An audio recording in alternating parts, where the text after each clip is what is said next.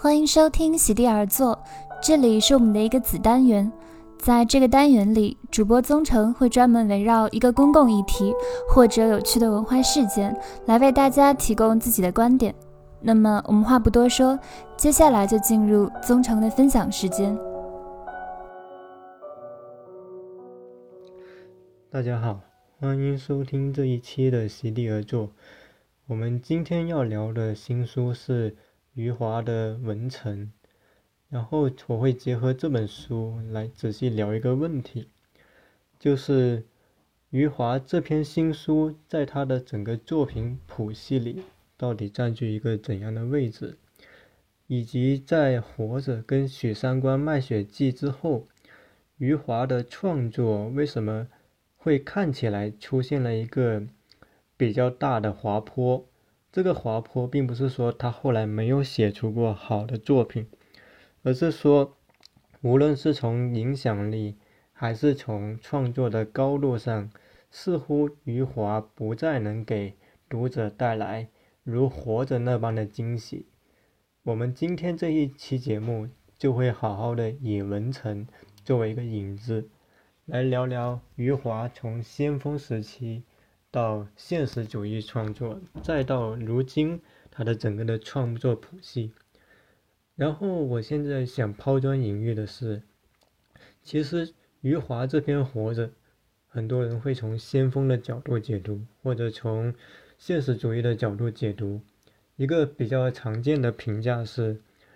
大家会惊叹于说，文成的叙述笔触又回到了活着时候的状态，也就是说。余华抛弃了第七天时期的一个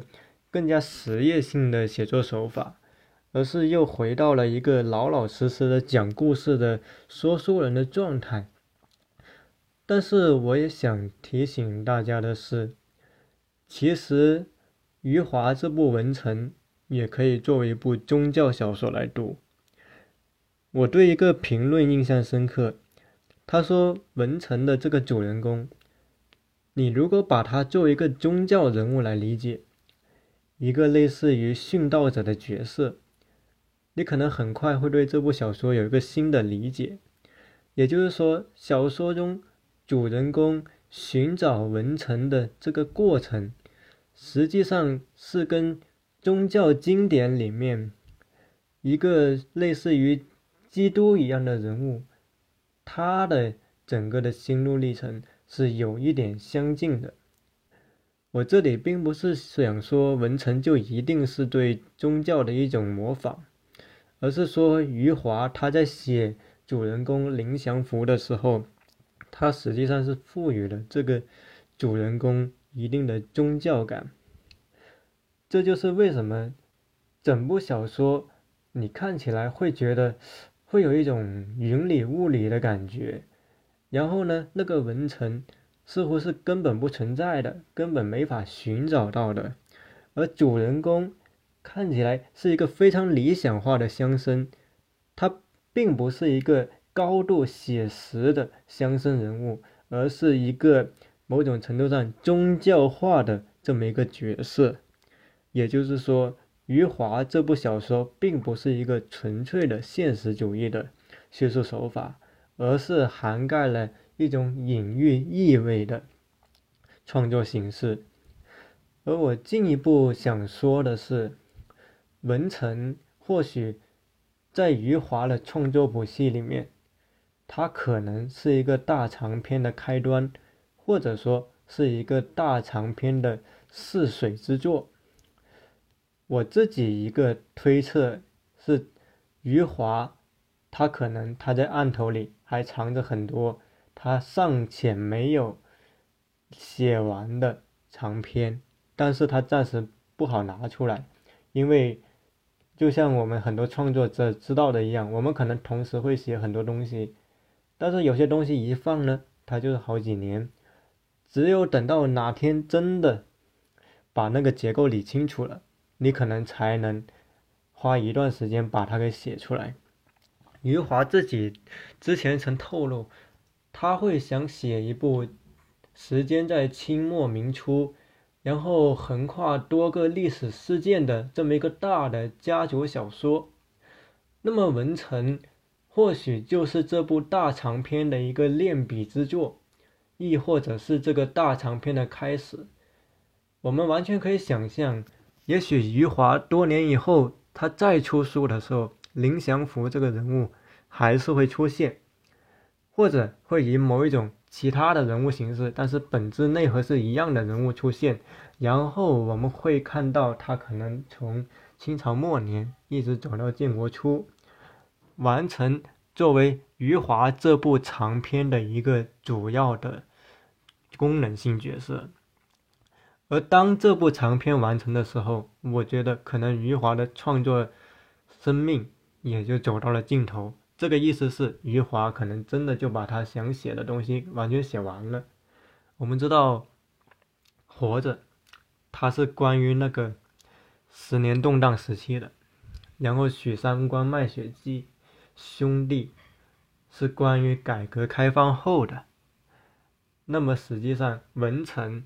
乃至说余华未来可能会写的大长篇，是填补了清末明初。直到建国前的这么一个时间段，也就是说，余华他在他的心里面其实是想把用他的作品串起一部近现代中国的历史。他一直是一个有着这么一个历史抱负的一位小说家，所以对文成的评价似乎，如果仅仅局限在一个单一的作品去评价，似乎会失去一些东西。因为如果我们把它放在余华的整个创作谱系里面，我们可能会想到更多更多的一些事情。当然，这并不是说我会觉得《文成》它是一部多么好的作品。如果大家有看我在豆瓣《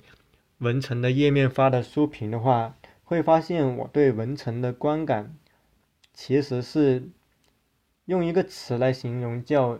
差强人意。这个差强人意不是说不好，而是一种还可以的状态。也就是说，如果以余华的创作水平来衡量，你会觉得这部小说显得稳健成熟，但是好像又不能带来很多新的感受。我这期节目首先要聊的就是为什么文成会带给我们这种差异化的感受。文成的书写，它的优点和它的缺点分别在哪里？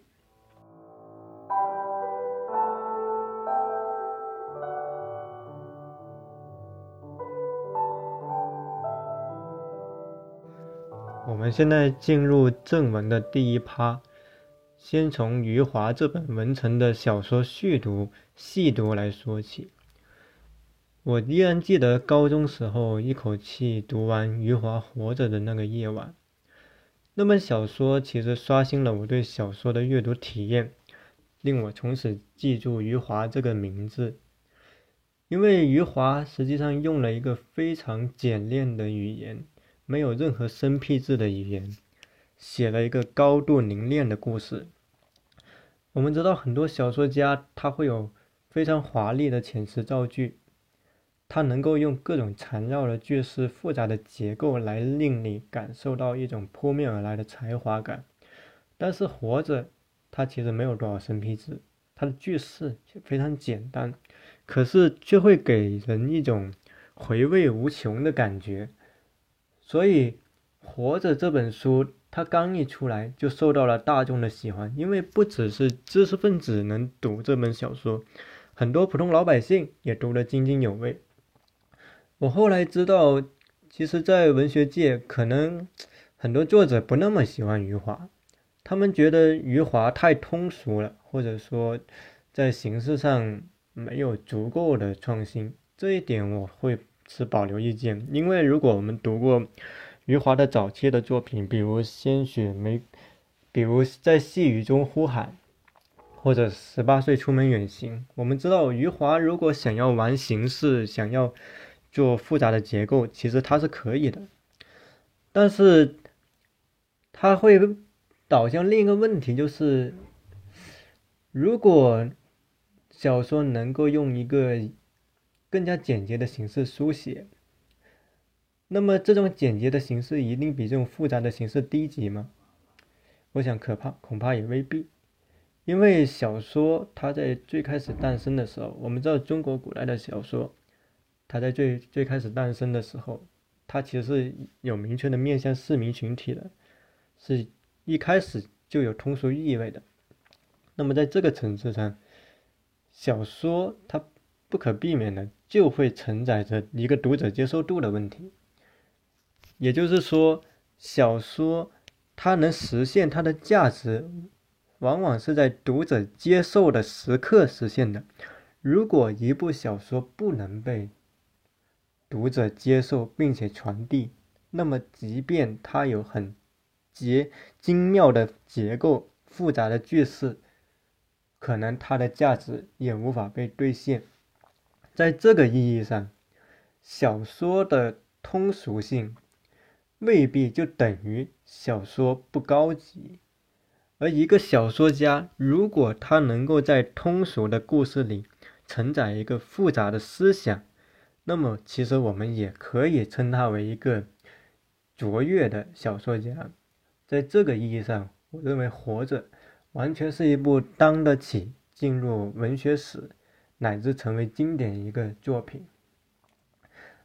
但是。我也必须要承认的是，当我在读到余华后面的作品，比如说《第七天》乃至这部《文成》的时候，其实我再也不能获得读到《活着》的时候的惊喜。我后来回想，他一方面是因为我对余华的期待程度跟当时已经完全不一样，另一方面，随着我阅读量的提升。我对小说阅读的阈值不可避免也会上升。那这个时候，不仅是余华，实际上很多老一辈的优秀的作者，哪怕他交出稳健的作品，可能你也不会说产生一个多么大的惊喜。当我阅读文成的时候，其实因为之前第七天的失败，我已经相对降低了我对这本小说的期待。可是实话实说，我读完之后还是没有从这本小说里面获得一个嗯很震撼的心灵体验，更准确来说是没有那种新奇感。不仅没有读《活着》时候的震撼，也没有读很多新人作品的时候被一些有趣的写作尝试所触动的那股劲。余华他写出了一部，在我看来是一部。跟老师傅练笔一样的小说，就是一个成熟但不会引起你内心多么大波澜的作品。我知道这是一个很私人的阅读感受，但是在我看来，这本小说给我的感受，其实是结合了文本细读之后，我依然会持有的一个看法。也就是说，这本小说。不是写的多么糟糕，亦或者写么写的多么的好的问题，而是说你知道，余华他交出了一部稳健的作品，但是他已经不能提供给你新的感受。我们来看余华这本《文成》的故事部分，简单来说，它讲述的是一个北方男人林祥福携女南下寻妻的故事。小说可以分为两部分，《文成》跟《文成补》。它故事背景是在北洋军阀混战时期，穿插了对帮会、土匪、军阀、乡绅等人群的描绘，是典型的以小见大式的写法。而文成，它的一个特点是，它是一种故事驱动人物的写作形式，也就是说，它的人物是这个故事带出来的。而不是说作者以人物为核心，从人物出发来聊出各种故事。那么这两种文体它的区别在哪？我们可以举出分别的代表作来说它的区别。那么像故事驱动型的小说，你像《活着》就是一个很典型的故事驱动人物的小说，就是福贵这个人呢他的特点。是在整个活着这个故事里面带出来的。那什么是人物驱动型呢？你比如像伍尔夫的《达洛维夫人》，或者詹姆斯·乔伊斯的《尤利西斯》，他的内心独白体，包括整部小说对意识流的运用，已经打破了故事的边界，已经完全是以人物来去建构整部小说。然后我们说回《活着》，首先需要指出的是，《文成》这部小说的叙事结构还是值得信赖的。余华依然能把读者吸引进这个故事，这个能力其实大部分纯文学作家都做不到。而他比一般通俗作家要好的是，他能在一个明快的叙事里兼顾语言的实验，做出一些大胆的叙事的变化或者比喻的书写，使人眼前一亮。我们知道《活着》里面有一个很经经典的句子，叫。月光照在地上，像是洒满了盐。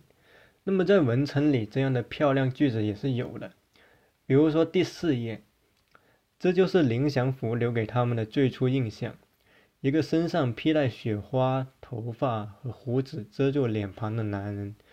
有着垂柳似的谦卑和土地般的沉默寡言。又比如像第二十页。这个夜晚，林祥福焦灼不安。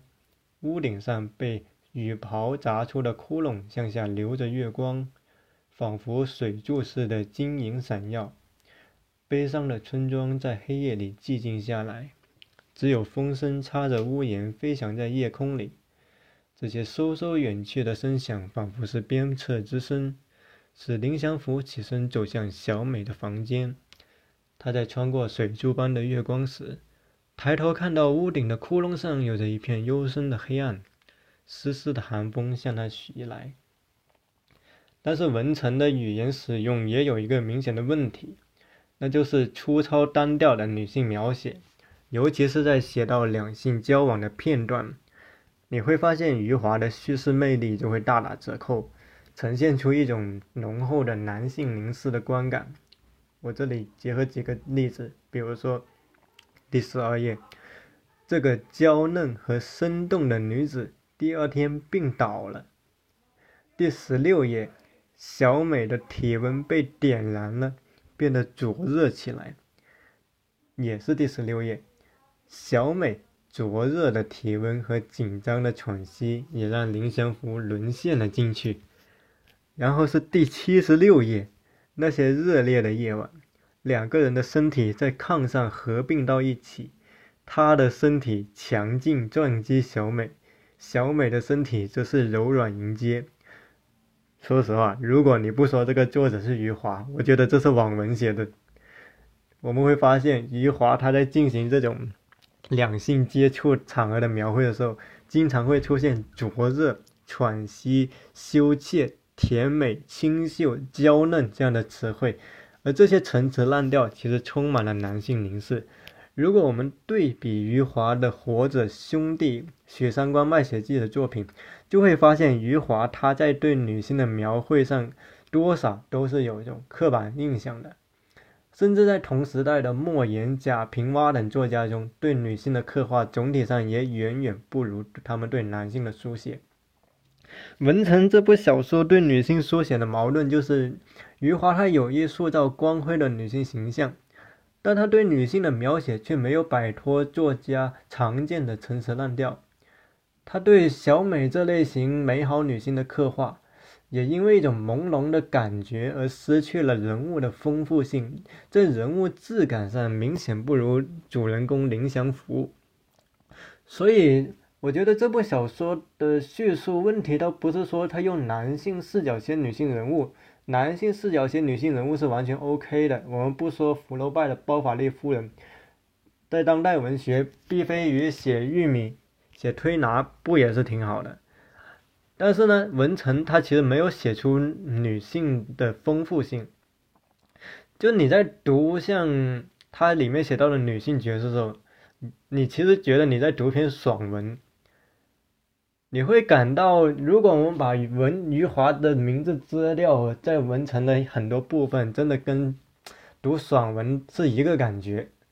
可是，如果我们把文成作为严肃的艺术作品，那么这种爽感其实是折折损了整部小说的它的机理褶皱，它的那种复杂性，在叙事上，这其实多少是一种硬伤。我们再回到故事的主题，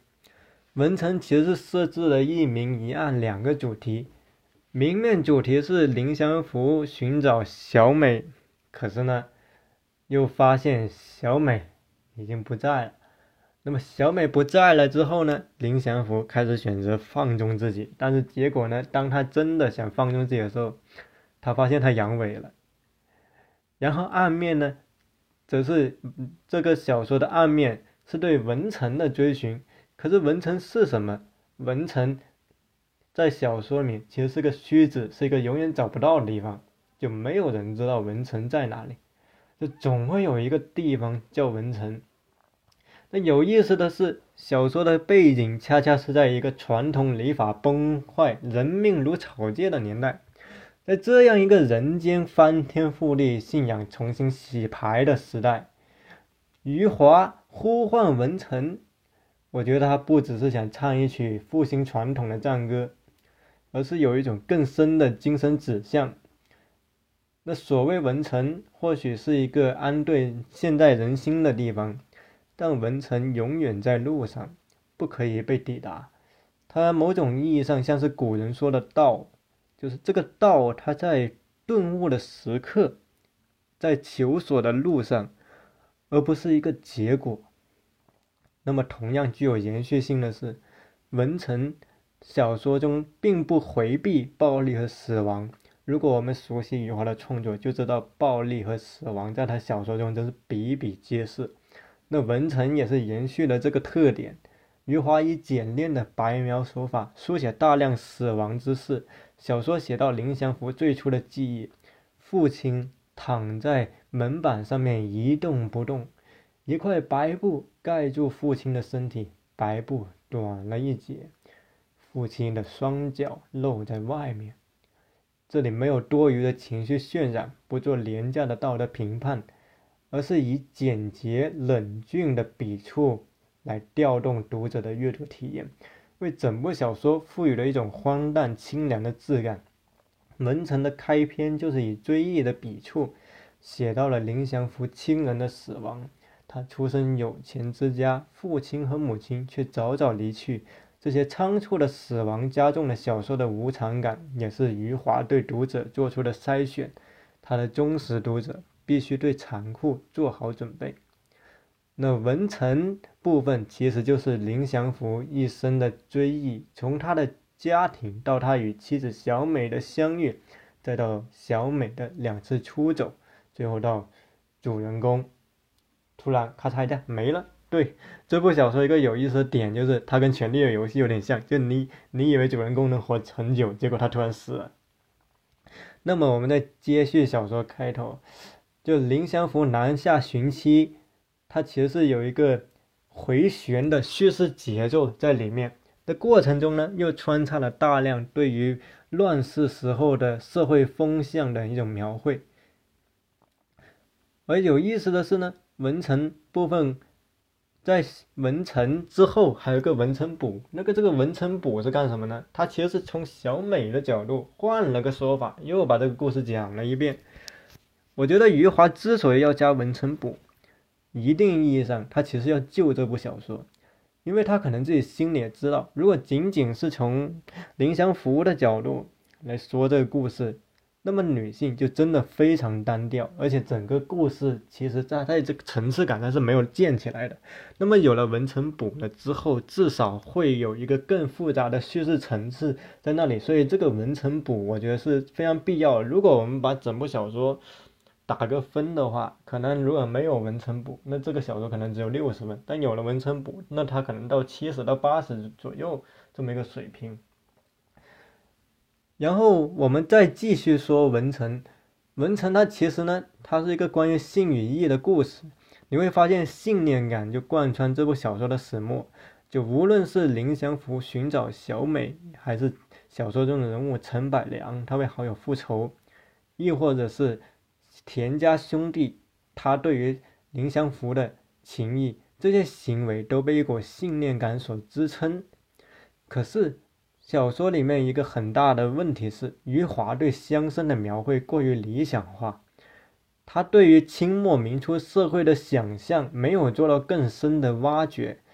小说中有不少人物的命运是交代不清的，而与此同时，小说在叙事上的一些生硬或者说节奏上的断裂感，我觉得也是折损了整部小说的意味。就比如说，小说写到林祥福相亲，都到人家府上了，媒婆却使眼色要林祥福拒绝这门亲事，理由是担心刘家的那位姑娘可能聋哑。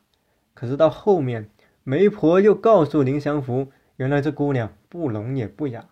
那以媒婆的经验，那位女子是聋是哑，她在替男方寻找相亲对象的时候就该知道，而不是等到男方与女方见面了才阻止这门亲事，并且还做出了误判。这种小说这种情节的出现，我会觉得就增加了整部小说猎奇感。就像你你你本来你抱着一个看严肃小说的心态进来，结果你发现你看的是个国国产古装婆媳剧。然后你读到土匪的部分，哦，你发现，哎，我怎么读到抗日神剧了？所以这个时候你会发现，这个小说有一个很大的问题，它它在叙事上有个很明显的断裂感。这个断裂感就是说，它有时候让你觉得你在读严肃小说，有时候让你觉得，哎，我怎么看抗日神剧？有时候又变成一个国产婆媳剧。所以文成一个最大的问题就是这种叙事上的断裂感，是这个问题让我觉得这部文成不能够达到九十分以上的原因。而另外一个我必须要指出来的是，余华他选择了清末明初这么一个波澜壮阔的历史背景，可是这部小说却没有对仆人、乡绅、妇女等人物做出更复杂的探讨。你会发现在文成里面，乡绅是一个善良的角色，那仆人呢是忠诚的，兄弟呢是有情有义的，每一个人都是一个功能性的角色，而传统社会呢？在这里面就像一个美好的挽歌一样的存在，可是如果我们把这个去魅的话，如果传统社会那么好，那当时为什么还会有亿万的人吃不上饭、挨饿受冻？为什么还会去搞革命？还会有种种的社会上的暴动、屠杀、战争出现？所以你会发现这种。对过去的抒情化的想象其实是非常的不牢靠的。那么余华他在文城里面建构了这么一个抒情的空间，就像是一个人站在田垄上对旧日的深情回望。这种回望烘托出他整部小说的悲剧质感，可是也是因为整个小说的氛围停滞在这种抒情感里面，你就很难在抒情之外。在一个不错的故事之外，你去找出更多的新的东西。就我们仔细回想，文成真的给我们带来很多新的体验吗？似乎更多的是一种成就感。所以，我们在这个意义上，我们把文成放在余华的创作谱系里，它可能是在什么位置呢？我个人的观感。他显然是好于第七天，但是他又明显不如在细雨中的呼喊，不如活着和许三观卖血记。那么，在将来的余华的创作谱系，我觉得他可能只能算是，嗯，说的直白点，他可能只能算到中档乃至中下档。但是呢，他确实比一般的作家写的是还要好很多的，这个是必须承认的。所以文成这个小说，他最后给我会有一种，嗯，差强人意的感觉，就他像是一次老师傅闲不住了耍手艺，你会觉得这次耍手艺呢，稳健而重复，套路且成熟，但是本质上，它似乎是一部可有可无的作品。